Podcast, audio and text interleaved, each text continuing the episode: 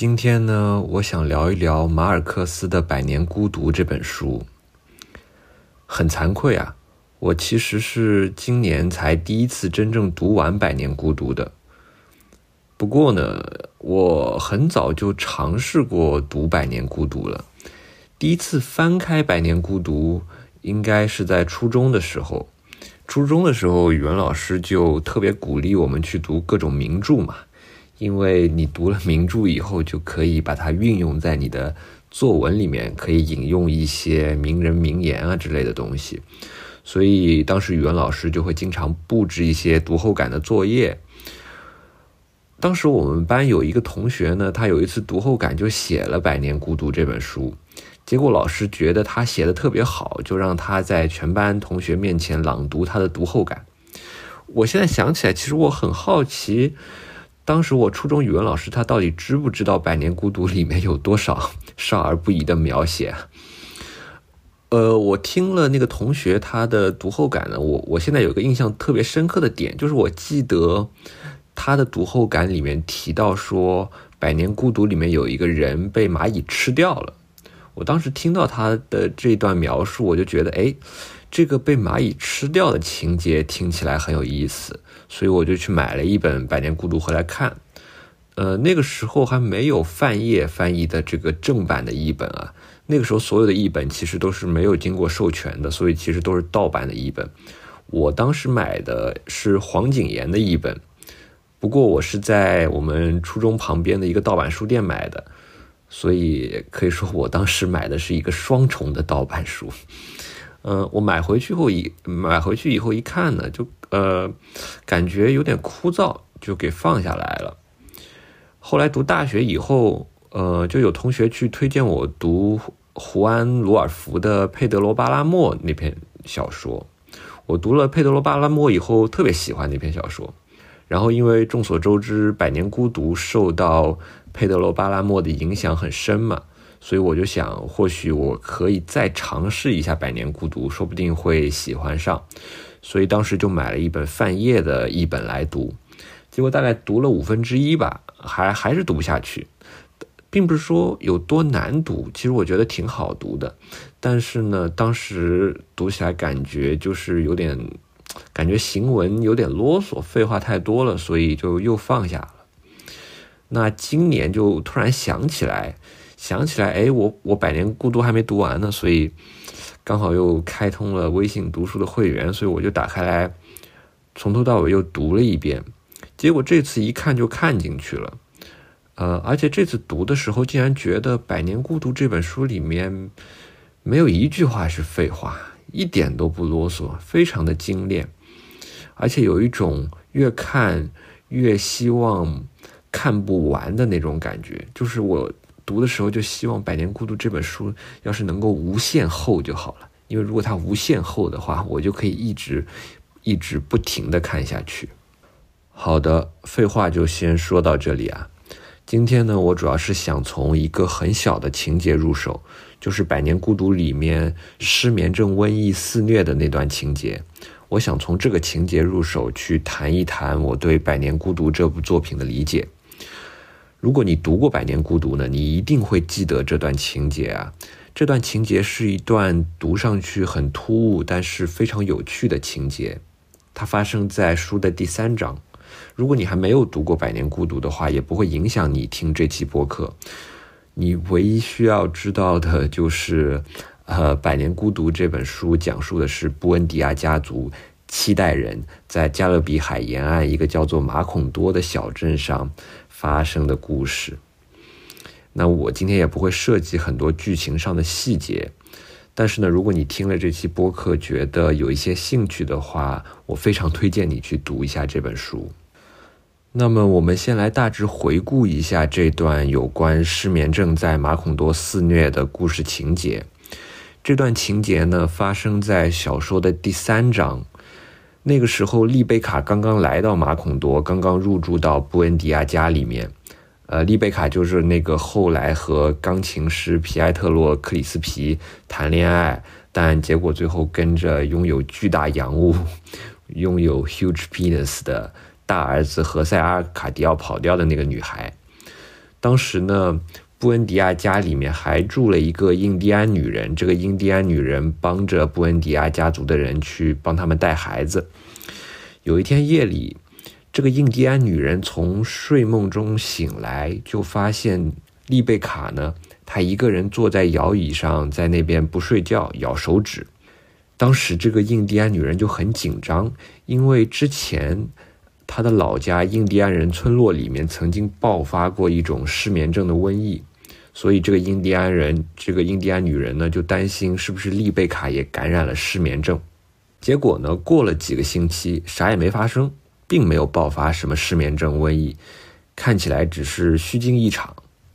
但是突然有一天晚上，布恩迪亚家族的族长何塞阿尔卡蒂奥·布恩迪亚，呃，我们后面就把他称为老布恩迪亚。有一天晚上，老布恩迪亚没睡着。从那个晚上开始，越来越多的人开始失眠，结果就真的爆发了一场失眠症的瘟疫。整个马孔多镇上，大部分人都感染了失眠症。这种失眠症呢，也很奇怪，就是你晚上虽然睡不着觉，但是第二天你依然会精力旺盛。而且疲所有的疲惫都会一扫而空，身体上也不会出现什么问题。不过只有一点，只有一个后遗症，就是马孔多镇上的人在患有失眠症之后，会逐渐开始遗忘各种事情。他们先是遗忘童年的记忆，然后呢又开始遗忘各种东西的名字，然后呢又开始遗忘别人是谁。最后甚至有可能遗忘自己是谁。小说里面关于这个失忆症、失眠症的故事，讲了很多有意思的情节。比方说，他讲了马孔多的居民是怎么找各种办法去抵御这种遗忘的。比方说，他们会在各种东西旁边贴上一个标签，然后呢，在这个标签上写上这个东西的名字和这个东西的用途。比方说，桌子旁边就会贴一个标签，标签上面写“桌子”，然后呢，下面会写上“桌子”就是可以用来摆放东西的地方。这样一来，他们就算忘记了桌子是什么，但是只要他们看到了这个标签，就能够明白桌子是什么，呃，并且明白桌子是用来干什么用的。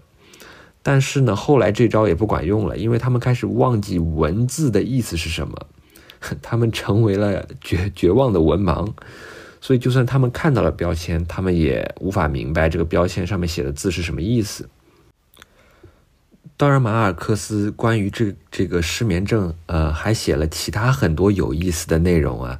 比方说，他写了马孔多镇上的人们是怎么找各种方法来让自己产生睡意，试图让自己睡着的。当然，结果他们都失败了。不过呢，好在在所有人都陷入彻底的遗忘之前呢，突然有一天，吉普赛人梅尔吉亚德斯出现了。这梅尔吉亚德斯就一直在这个小说里面就一直是一个有点像魔法师、预言家的形象啊。那这个吉普赛人出现以后呢，就是用一种药水治好了马孔多镇上人们的失眠症和失忆症。这个大概就是这一段有关失眠症的故事情节。那么，很多人在解读《百年孤独》的时候，都会把这段情节里面失眠症所引发的遗忘，与《百年孤独》后文当中人们对香蕉大屠杀的遗忘放在一起进行对照。这当然是一个很有意思的角度啊，但是呢，我认为这个角度忽略了一个更有意思的问题。就是为什么失眠症会导致遗忘呢？为什么失眠症会引发失忆症呢？当然，一个很直白的想法，一个很直接的想法是说，因为如果你长期失眠，如果你长期不睡觉，那么你的大脑就得不到休息。如果你大脑得不到休息，那么你精神就不好。如果你精神不好，那么你记忆力就会衰退。因此，失眠症会导致遗忘。但是呢，这个想法虽然在现实当中是适用的，但是这个想法呢，在《百年孤独》这个小说的魔幻世界里面是不适用的，因为小说里面的这种失眠症呢，根本不会影响到你的大脑，根本不会影响到你的精神。呃，就算你一直不睡觉，得了这种失眠症，你第二天呢，你的疲惫都会一扫而空，你依然会精神矍铄。所以，当阿何塞·阿尔卡迪奥·布恩迪亚当这个老组长一开始听说有这种失眠症的时候，他甚至还有点高兴，还期待自己得这种失眠症，因为如果你不用睡觉还能保持体力和精力，那就意味着你能够有更多的时间去干更多的事情了。所以，到底为什么失眠症会导致遗忘呢？我认为呢，要回答这个问题，我们可以关注一下，在一开始布恩迪亚家族里面的人为什么会感染这种失眠症。为什么布恩迪亚家里面的人会开始失眠？在这场失眠症瘟疫当中呢，第一个真正染上失眠症的人其实是老族长何塞·阿尔卡迪奥·布恩迪亚，而不是丽贝卡。丽贝卡只是那天晚上偶尔没有睡觉，在那里啃手指，他并没有感染上失眠症。第一个感染感染上失眠症的人其实是老布恩迪亚。那么，为什么老布恩迪亚会失眠呢？书里面呢是这样写的，书中写道：有天晚上，老布恩迪亚在床上辗转反侧，难以入眠。乌尔苏拉也醒着。哦，对了，乌尔苏拉就是老布恩迪亚的妻子。乌尔苏拉也醒着，问他怎么了。老布尔迪亚回答：“我又想起了普鲁邓西奥、阿基拉尔，他们就一刻也没睡着。”呃，普鲁邓西奥·阿基拉尔呢是族长老布恩迪亚的一个同乡。当时因为嘲笑了老布恩迪亚，老布恩迪亚就要跟阿基拉尔决斗，结果就在决斗当中杀死了阿基拉尔。这件事呢，对老布恩迪亚的良心造成了重创，他就一直没有办法遗忘掉这件事。这段对往事的回忆，对杀害同乡的回忆呢，就一直纠缠着老布恩迪亚。如果你看过《百年孤独》的话，你就会知道这段回忆对整个布恩迪亚家族的命运都产生过很多非常重大的影响。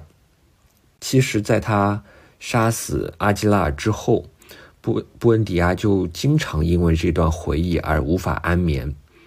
那么现在干脆就因为这段回忆而直接患上了失眠症了。所以这里就有一个很有意思的吊诡，我不知道你有没有发现，就是老布恩迪亚是因为无法遗忘过去而失眠的，但是呢，他的失眠又反过来导致了对于过去的彻底遗忘，因为失眠症导致了失忆症嘛。如果我们从这个角度来看，那么这个有关失眠症瘟疫的情节其实就构成了一个隐喻，这个隐喻是要表明。你必须要忘记一些东西，才能够记住另一些东西。如果你无法忘记，那么你就无法记住。或者换句话说，如果你没有遗忘的能力，那么你就没有记忆的能力。因为如果过去的每个细节都完整的保存在你的脑子里的话，那么你就像是在不断的重新体验过去一样，不断的重新活一遍过去的经历。这其实不是回忆。如果你不忘记一些过去的细节，那么过去对你来说其实就和当下没有任何区别。所以说，我们人类的记忆力呢，其实是一种具有选择性的能力。记住某些东西，总是必然意味着忘记另外一些东西。所以呢，一个被过往的回忆过度纠缠的人，其实就面临着遗忘的危险。所以呢，我们会看到布恩迪亚家族里面那些最最被回忆所纠缠的人，到了后来，他们基本上都或多或少会开始出现失忆的症状。比方说老族长，比方说奥雷里亚诺上校等等等等。因此呢，我们可以说，睡眠其实代表的是一种遗忘，因为睡眠是一种对夜晚的遗忘。你只有遗忘了夜晚的事情，你才能记住白天的事情。遗忘是记忆的前提条件，这也是为什么，当你彻底失眠之后，你也将面临彻底的遗忘。也正是因为这个原因，所以失眠症导致了失忆症。聊到这里呢，我想岔开一嘴，去谈一下博尔赫斯的一个短篇小说。博尔赫斯呢有一个短篇小说叫做《博闻强记的富内斯》，这篇小说收录在他的杜撰集这本书里面。这篇小说非常有意思，它和《百年孤独》里面这段失眠症的故事呢，形成了一个非常有趣的对照。在《博闻强记的富内斯》这篇小说当中呢，博尔赫斯描写了一个叫做富内斯的年轻小伙子。这个富内斯有一天，他从马背上摔下来之后，获得了一种超能力，他能够感知到一切现实当中的一切细节，并且能够完全记住所有的东西。他所经历的一切都能够完完全全的再现在他的回忆当中。但是呢，这种超强的记忆力带来了很多后遗症，其中一个后遗症。就是富内斯无法入眠了。为什么富内斯会无法入眠呢？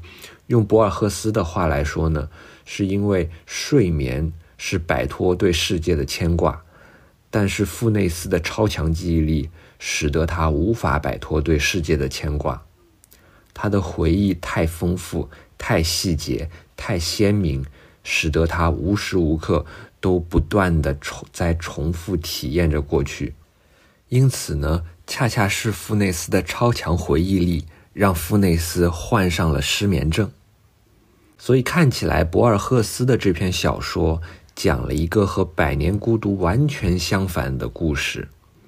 那么，《百年孤独》告诉我们，如果你患上失眠症，那么你就会开始遗忘；而博闻强记的富内斯这篇小说则告诉我们一个。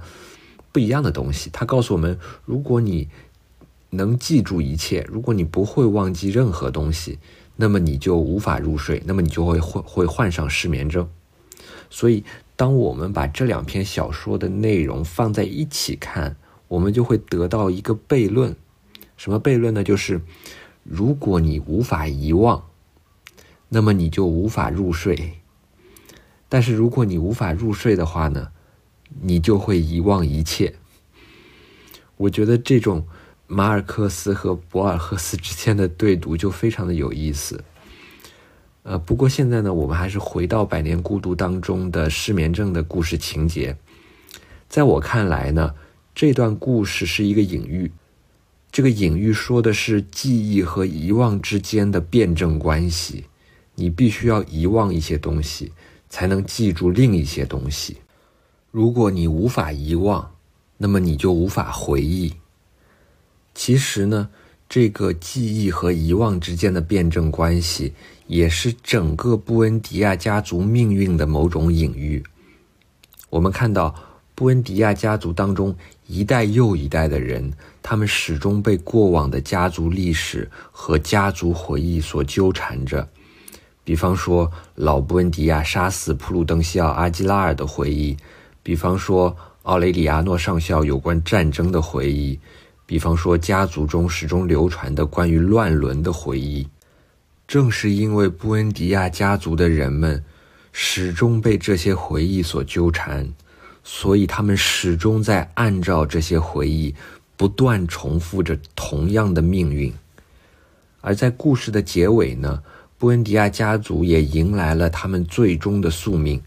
也就是彻底遗忘，所以小说的最后是这样写的：他说，马孔多这座小城将从世人的记忆中被彻底抹去，羊皮卷上所记载的一切，自永远至永远，不会再重复。而这一长串的一百多年的故事，其实在我看来就已经浓缩在了那天。老布恩迪亚族长第一次失眠的晚上，老布恩迪亚族长呢，因为被过往杀死同乡的回忆所纠缠，而患上了失眠症，而这种失眠症呢，又使老布恩迪亚逐渐彻底落入忘川。在我看来，这一刻已经预示了整个家族的宿命，因为被过去的历史和回忆所纠缠的人们。他们终将面临彻底的遗忘。好的，那么今天的内容呢就到这里。接下来我可能会放一小段王菲的《百年孤寂》这首歌。《百年孤寂》其实就是《百年孤独》啊，因为《百年孤独》在香港的译名是《百年孤寂》。当然，王菲这首歌和我今天聊的内容基本上没有任何关系，我只是单纯比较喜欢这首歌。那今天就先聊到这里，谢谢收听。下面有请王静雯女士。